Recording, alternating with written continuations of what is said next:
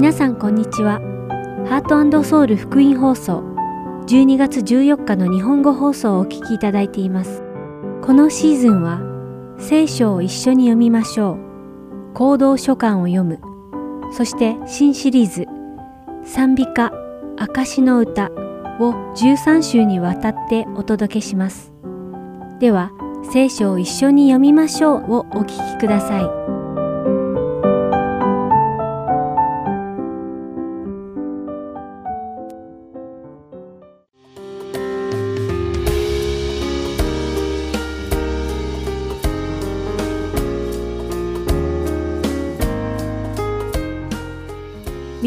こんにちは。聖書を一緒に読みましょうの時間です。お相手はダイヤモンド優子です。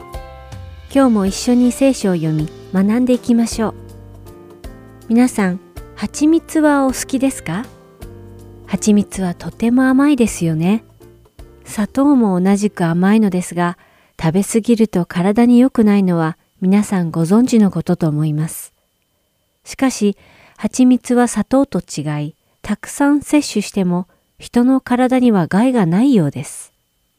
そういうわけで蜂蜜は完全食品と呼ばれているそうです。さらに蜂蜜は傷まず味も甘いし何よりも健康にいいとも言われます。なんと蜂蜜を適切に食べると多くの病気を治すことができるとも言われています。このように蜂蜜は体にとても良い食品です。このような理由からか、神様はイスラエルの民をエジプトから救ってくださった後、父と蜜の流れる地に彼らを導くとおっしゃいました。聖書の中で神様の御言葉はよく蜂蜜と比喩されています。詩編19編103節には、あなたの御言葉は私の上顎になんと甘いことでしょう。蜜よりも私の口に甘いのです。と書かれています。今日私たちが読む信玄24章にも、蜂蜜に関する話が出てくるのですが、何を蜂蜜と比喩しているのでしょうかでは一緒に読んでみましょう。信玄24章13節と14節です。我が子よ、蜜を食べよ。それは美味しい。蜂の巣の蜜はあなたの口に甘い。知恵もあなたの魂にとってはそうだと知れ。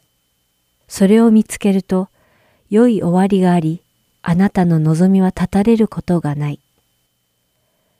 今日の信玄の御言葉は、蜂蜜を知恵に例えています。蜂蜜が私たちの体に良いように、また私たちの口に甘いように、知恵も私たちの魂によく、私たちの口に甘いと言われることでしょう。では、知恵というのは何でしょうか？もうすでに何度も知恵については学びましたが、信玄九章十節には、主を恐れることは知恵の始めであると書かれています。神様を知って、その方を恐れるのが知恵の始めである。つまり、根本であるということでしょう。このように神様を知ってその方を恐れながら生きていく人には将来があり、望みが絶えないことを神様は約束されているのです。知恵とは蜜のように私たちに良いものなのです。皆さんは毎日知恵を食べているでしょうか？私たちの体の健康を守るために良い食べ物を食べて運動もして、必要な薬も飲むように、私たちの体よりもっと重要な私たちの魂の健康を守るために、神様の御言葉を食べて、そこから知恵を得て生きていきましょう。それでは、信玄24章をお読みして、今日の聖書を一緒に読みましょう終わりたいと思います。悪い者たちを妬んではならない。彼らと共にいることを望んではならない。彼らの心は暴虐を図り、彼らの唇は害毒を語るからだ。家は知恵によって建てられ、英知によって固くされる。部屋は知識によってすべて尊い好ましい宝物で満たされる。知恵のある人は力強い。知識のある人は力を増す。あなたは優れた士気のもとに戦いを交え、多くの助言者によって勝利を得る。愚か者には知恵はサンゴのようだ。彼は門のところで口を開くことができない。悪事を働こうと企む者は陰謀家と言われている。愚かな計りごとは罪だ。あざける者は人に意味嫌われる。もしあなたが苦難の日に気落ちしたら、あなたの力は弱い。捕らえられて殺されようとする者を救い出し、虐殺されようとする貧困者を助け出せ。もしあなたが、私たちはそのことを知らなかったと言っても、人の心を評価する方は、それを見抜いておられないだろうか。あなたの魂を見守る方は、それを知らないだろうか。この方は、おのおの人の行いに応じて報いないだろうか。我が子よ、蜜を食べよ。それは美味しい。蜂の巣の蜜はあなたの口に甘い。知恵もあなたの魂にとってはそうだと知れ。それを見つけると良い終わりがあり、あなたの望みは絶たれることがない。悪者よ、正しい人の住まいを狙うな。彼の憩いの場所を荒らすな。正しい者は七度倒れてもまた起き上がるからだ。悪者はつまずいて滅びる。あなたの敵が倒れるとき、喜んではならない。彼がつまずくとき、あなたは心から楽しんではならない。主がそれを見て御心を痛め、彼への怒りをやめられるといけないから。悪を行う者に対して腹を立てるな。悪者に対して妬みを起こすな。悪い者には良い終わりがなく、悪者の灯火は消えるから。我が子よ、主と王とを恐れよ。背く者たちと交わってはならない。たちまち彼らに災難が起こるからだ。この二人から来る滅びを誰が知り得ようか。これからもまた知恵ある者による。裁くときに人を偏り見るのは良くない。悪者に向かってあなたは正しいというものを人々は罵り、民は呪う。しかし悪者を責める者は喜ばれ、彼らには幸せな祝福が与えられる。正しい答えをする者は、その唇に口づけされる。外であなたの仕事を確かなものとし、あなたの畑を整え、その後であなたは家を建てよ。あなたは理由もないのに、あなたの隣人を損なう証言をしてはならない。あなたの唇で惑わしてはならない。彼が私にしたように、私も彼にしよう。私は彼の行いに応じて仕返しをしよう。と言ってはならない。私は怠け者の畑と飼料に欠けている者のぶどう畑のそばを通った。すると、茨が一面に生え、イラクサが地面を覆い、その石垣は壊れていた。私はこれを見て心に留め、これを見て戒めを受けた。しばらく眠り、しばらくまどろみ、しばらく手をこまねいてまた休む。だからあなたの貧しさは不老者のように、あなたの乏しさは横着者のようにやってくる。今日も聖書を一緒に読みましょうにお付き合いいただきありがとうございました。ではまた来週お会いしましょう。さようなら。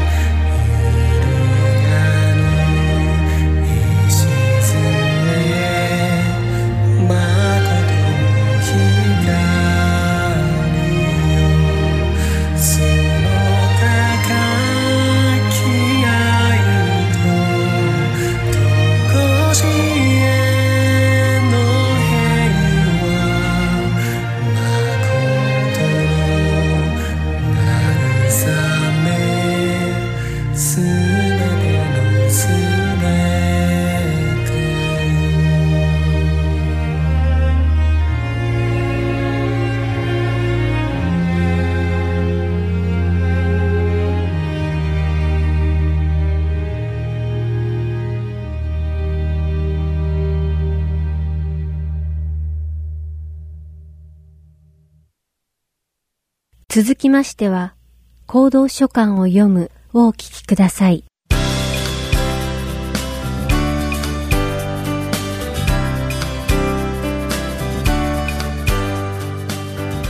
皆さんこんにちは。行動書簡を読むの時間です。お相手は横山まさるです。今日も行動書簡に書かれた背景を学び聖書の御言葉に対する理解を深めていきましょう。さて今回はヘブル人への手紙を見ていくことにしましょう。実はこのヘブル人への手紙は新約聖書の中でも旧約聖書の知識がないと理解が難しいと言われています。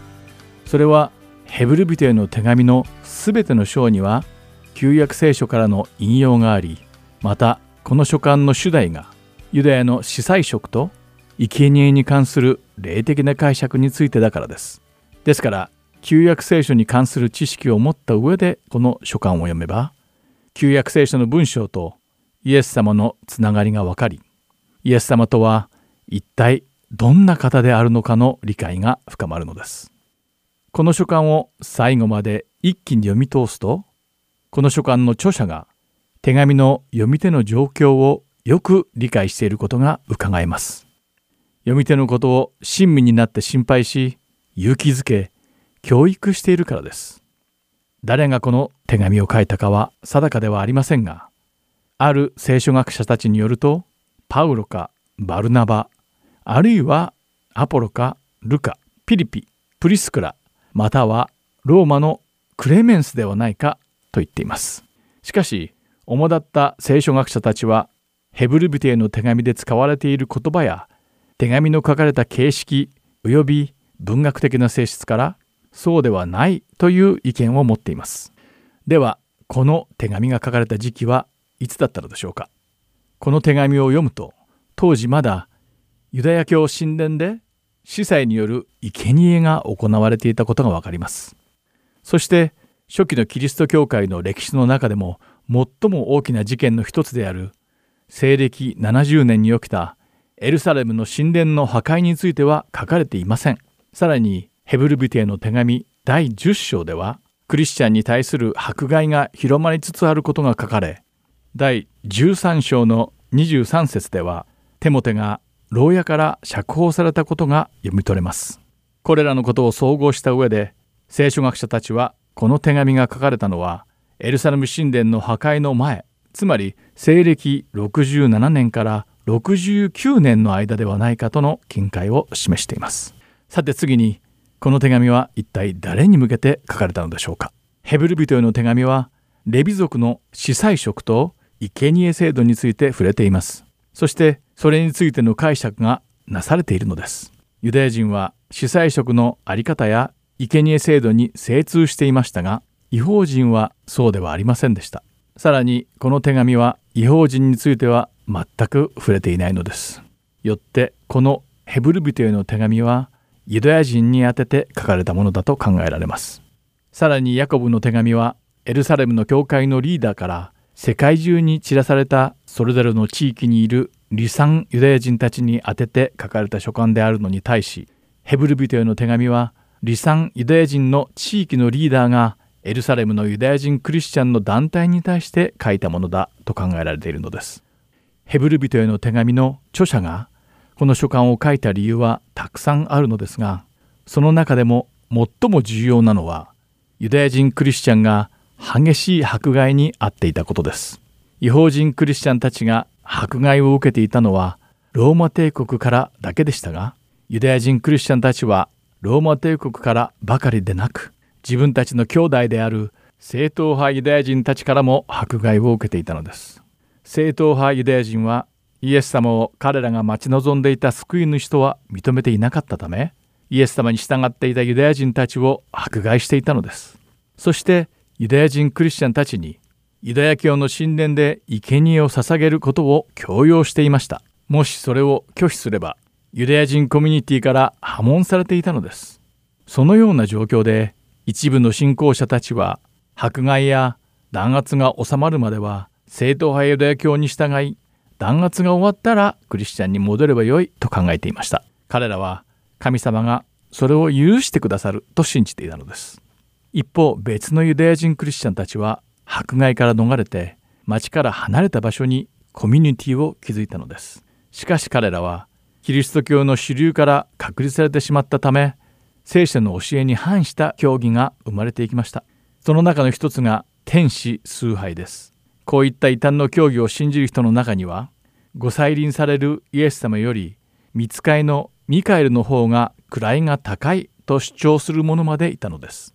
このような異端の教義があったためにヘブル人への手紙の最初の章にはこの手紙の著者が聖書を通してイエス様とは一体どのようなお方であり見つかいよりもずっと崇高なお方なのだということを説明しています。またヘブル人への手紙は生贄を捧げるだけでは人が罪から完全に救われることはできず救いは神様の本当の子羊であられるイエス・キリストを通してだけ可能であると書かれていますイエス様はご自身の体をただ一度だけの生贄として捧げられたのでイエス様を信じている者たちは聖なるものとみなされるためにもう生贄を捧げる必要はないと教えているのです。イエス様は神様の御子で神様の生贄の子羊でさらに私たちのために神様に取りなしをしてくださる最高位の祭司でもあられるのです。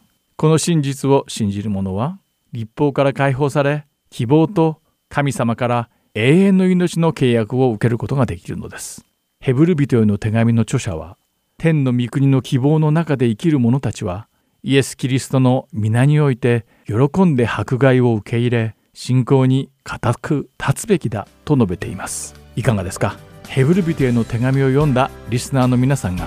イエス様についてさらに深く熟考することを願っています。ではまた来週行動書簡を読むでお会いしましょう。お相手は横山まさるでした。さようなら。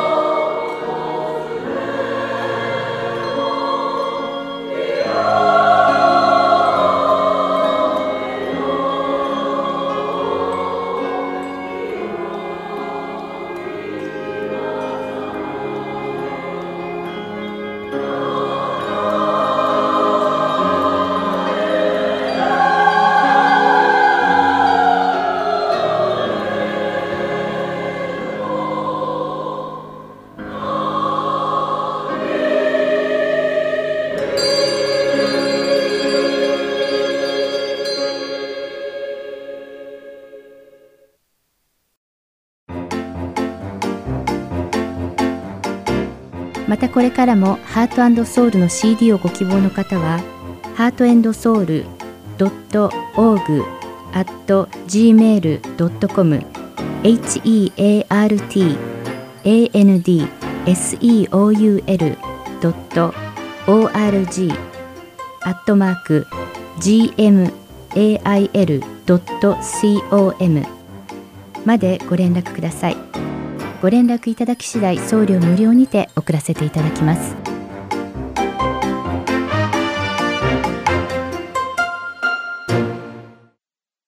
次は賛美歌証の歌をお聴きください。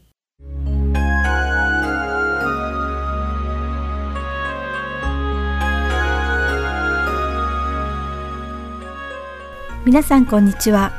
賛美歌証の歌のお時間ですお相手は菅恵子がお送りいたします。今日も賛美歌に秘められた素晴らしい証の物語を一緒に紐解いていきましょう。さてもうすぐ私たちを救うために人間としてこの世に来られたイエス様のご生誕を祝うクリスマスがやってきます。そこで今日はクリスマスによく歌われるああ、ベツレヘムよ、という賛美歌についてお話ししたいと思います。19世紀のアメリカに、聖壇の貴公子と呼ばれ、アメリカで最も素晴らしい説教をする牧師として称賛されていた人物がいました。それが、フィラデルフィアのトリニティ教会のフィリップ・ブルックス牧師でした。このフィリップ牧師が皆さんもよくご存知の賛美歌、ああ、ベツレヘムよを書いたのです。フィリップ・ブルックス牧師は1835年12月にピューリタンの町として知られるマサチューセッツ州ボストンでブルックス家の6人兄弟の2番目の子供として生まれました。彼の両親は敬虔なクリスチャンで、ことあるごとに子供たちにクリスチャンとして清く生きなくてはならないと教え、また自分たちも子供たちの手本となるような生き方をしていました。ブルクス家では毎晩夕食の後に家族全員が集まって共に聖書を読み、祈り、そして神様を賛美していました。そして日曜日には家族で必ず新しい賛美歌を一曲ずつ歌って覚えるのが常でした。ブルックス家の人々は賛美歌が教えるクリスチャンとして正しく生きる努力を惜しまなかったのです。そんな敬虔なクリスチャン家庭に育ったフィリップは、アメリカの名門高校であるボストンラテンスクールを得て、名門ハーバード大学に進学しました。そして大学を卒業した後は、母校ボストンラテンスクールでラテン語の教師になりましたが、引っ込み思案で内気だったフィリップは大勢の生徒の前でうまく教鞭を取ることができず、まもなく教職を解雇されてしまいます。そういうわけでフィリップは自分の不甲斐なさに落ち込み、自分の将来についてとても悩みます。そんな彼が二十歳になった1885年、フィリップ・ブルックスはバージニア州にある米国監督派協会の進学校に入学し、聖職者になる道を選びます。先ほども述べたように、フィリップは極度に打ち来て、人前でまともに話すことすらできませんでした。そんな彼の最初の説教は、ほとんど聞き取ることもできなかったそうです。しかし、彼の欠点を知っていた霊的な友人たちは、彼を勇気づけ、諦めてはいけないと励まし続けてくれたのです。神様のお計らいと友人たちの励ましによって努力を続けたフィリップの説教は日に日に向上していきました。やがてフィリップは精霊様に導かれた素晴らしい説教をする牧師としてその名が知られるようにまでなりました。また彼は牧師として説教して御言葉を教えるだけではなく自分の説教に沿った生活を実行していました。このようにフィリップ牧師は教会の人々たちの模範となる生き方を57歳で天に召されるまで実行し続けたといいます。ではここで、ああ、ベツレヘムよという賛美歌が書かれた経緯をお話ししましょう。1865年、フィリップ牧師が30歳の時に彼は聖地イスラエルを訪れます。そこで彼はベツレヘムにあるキリストの生誕場所として知られる高誕教会で礼拝に参加しました。そしてそこで経験したことにとても心を動かされ、自分が牧師を務めるフィラデルフィアの教会の子供たちに宛ててイスラエルから手紙を書いたのです。そこには、私は高誕教会のクリスマスの礼拝にとても感動しました。神様を称える賛美歌の調べが教会を満たしていました。そしてその歌声はまるで人々がお互いに救い主が生まれた奇跡の夜のことを語り合っているように聞こえました。と書かれていました。そしてそれから3年後の1868年にフィリップ牧師は教会の子供たちのためにイエス様のご生誕を祝う賛美歌を作ろうと思い立ったのです。そこで彼は聖地旅行での経験を思い起こし、賛美歌の詩を書き上げました。その詩こそが、後に私たちがよく知る、ああ、ベツレヘムよという賛美歌となるのです。それでは、ああ、ベツレヘムよの賛美歌詞を読んでみましょう。ああ、ベツレヘムよ、などか一人、星のみにおいて、深く眠る。知らずや今宵、暗き空に、とこしえの光、照り渡るを。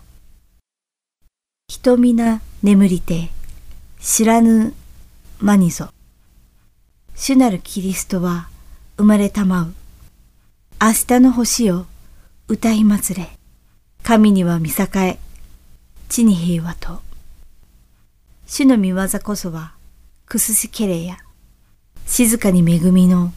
つゆは下る。罪のこの世に、かかる恵み。雨よりきべしと、誰かは知る。この世の一般の人たちは、クリスマスというと、クリスマスの楽しい雰囲気やパーティー、またクリスマスにやり取りされる贈り物にしか興味がありません。しかし、この、ああ、ベツレヘムよという賛美歌は、クリスマスというのは私たちすべての罪人を救うために人間として生まれてくださった神様の深い愛を思い出して感謝をする日であることを思い出させてくれます。皆さんがクリスマスに神様の素晴らしい恵みを思い出し、イエス・キリストの愛に深く感謝を捧げることができるように祈っています。では、また来週、賛美歌、証の歌でお会いしましょう。お相手は関恵子でした。さようなら。